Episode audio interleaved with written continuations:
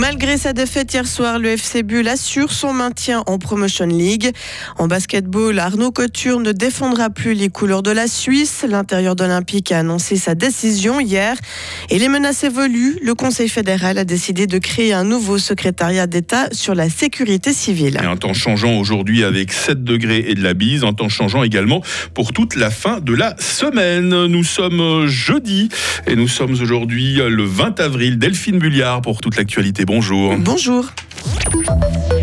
Le FC Bull s'est incliné hier soir devant son public. Les Gruériens ont perdu 2 à 0 contre les Argoviens de Baden. Auteur d'une bonne première mi-temps, les Fribourgeois se sont quelque peu éteints en seconde période. Un avis partagé après la partie par Maxime Afonso, capitaine du FC Bull. Oui, tout à fait. C'est vrai que pour moi, en deuxième mi-temps, on est entré dans leur faux rythme en fait. Et c'est vrai qu'on a arrêté de mettre ce pressing qu'on a mis en première mi-temps. Et c'est clairement eux qui ont un peu dicté le jeu. Et au lieu de continuer à les agresser, ben, c'est vrai qu'on on a un peu attendu. Et derrière, ben, on se prend ce deuxième qui fait mal.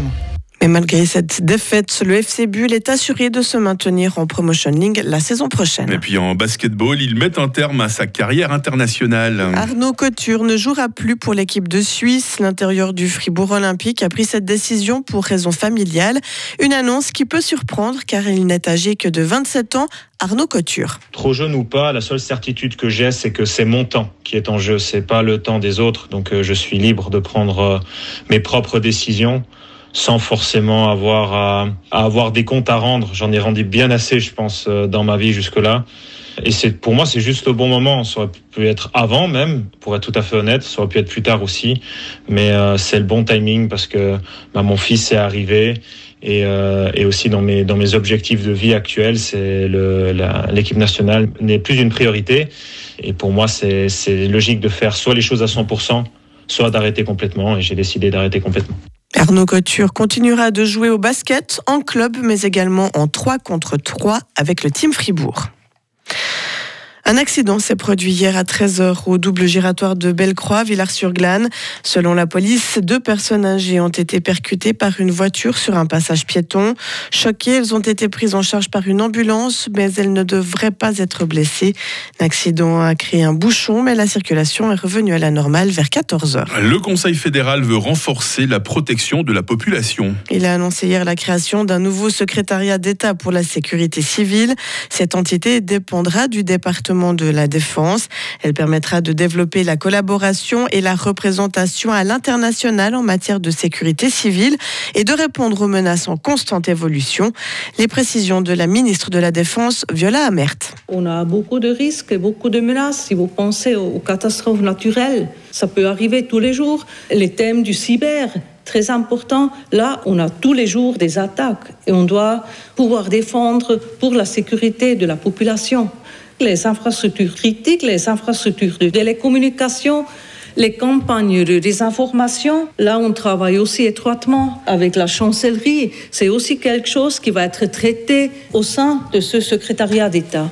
L'idée est de rassembler des compétences qui existent déjà. Aucun budget supplémentaire n'est demandé pour ce nouveau secrétariat d'État. Les propos et les menaces de l'ambassade de Russie à Berne envers un journaliste de la NZZ sont euh, proprement inacceptables, Delphine. Oui, c'est le département fédéral des affaires étrangères qui le dit et qui va faire savoir son mécontentement à l'ambassadeur russe.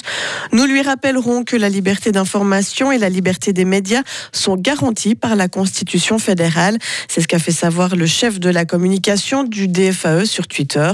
Les menaces de Moscou étaient en lien avec un article de ce journaliste sur l'agression russe en Ukraine. Au Yémen, à présent, au moins 85 personnes ont été tuées dans une bousculade dans la capitale, Sanaa. Plus de 320 blessés sont aussi à déplorer, dont une cinquantaine se trouvent dans un état grave.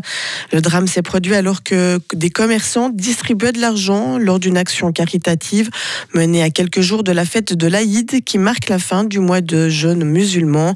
Les organisateurs de l'événement ont été arrêtés. Et puis le sort de la pilule abortive n'est pas encore scellé aux États-Unis. La Cour suprême devait se prononcer hier sur ce casse-tête judiciaire autour du sort du médicament dans le pays. Elle a repoussé de deux jours sa décision, prolongeant jusqu'à demain l'accès complet au cachet. La pilule abortive n'est déjà plus disponible officiellement dans une quinzaine d'États américains ayant récemment interdit l'avortement, même si des voies détournées se sont développées. L'impact de restriction ou d'une interdiction de cette pilule concernerait concernerait en premier lieu les États où l'avortement reste légal pour beaucoup démocrates. Delphine Bulliard pour euh, l'actualité. Premier bulletin de la journée. Euh, je pense qu'on va en enchaîner avec plein d'autres hein, tout à l'heure, Delphine. hein. Toutes les demi-heures, on Toutes les est là. demi-heures, voilà, c'est ce qu'on appelle un rythme cadencé. Et rendez-vous dans quelques instants avec toute l'équipe hein, pour euh, vous dresser le, le décor de cette nouvelle journée et parler de la question du jour. Retrouvez toute l'info sur frappe et frappe.ch.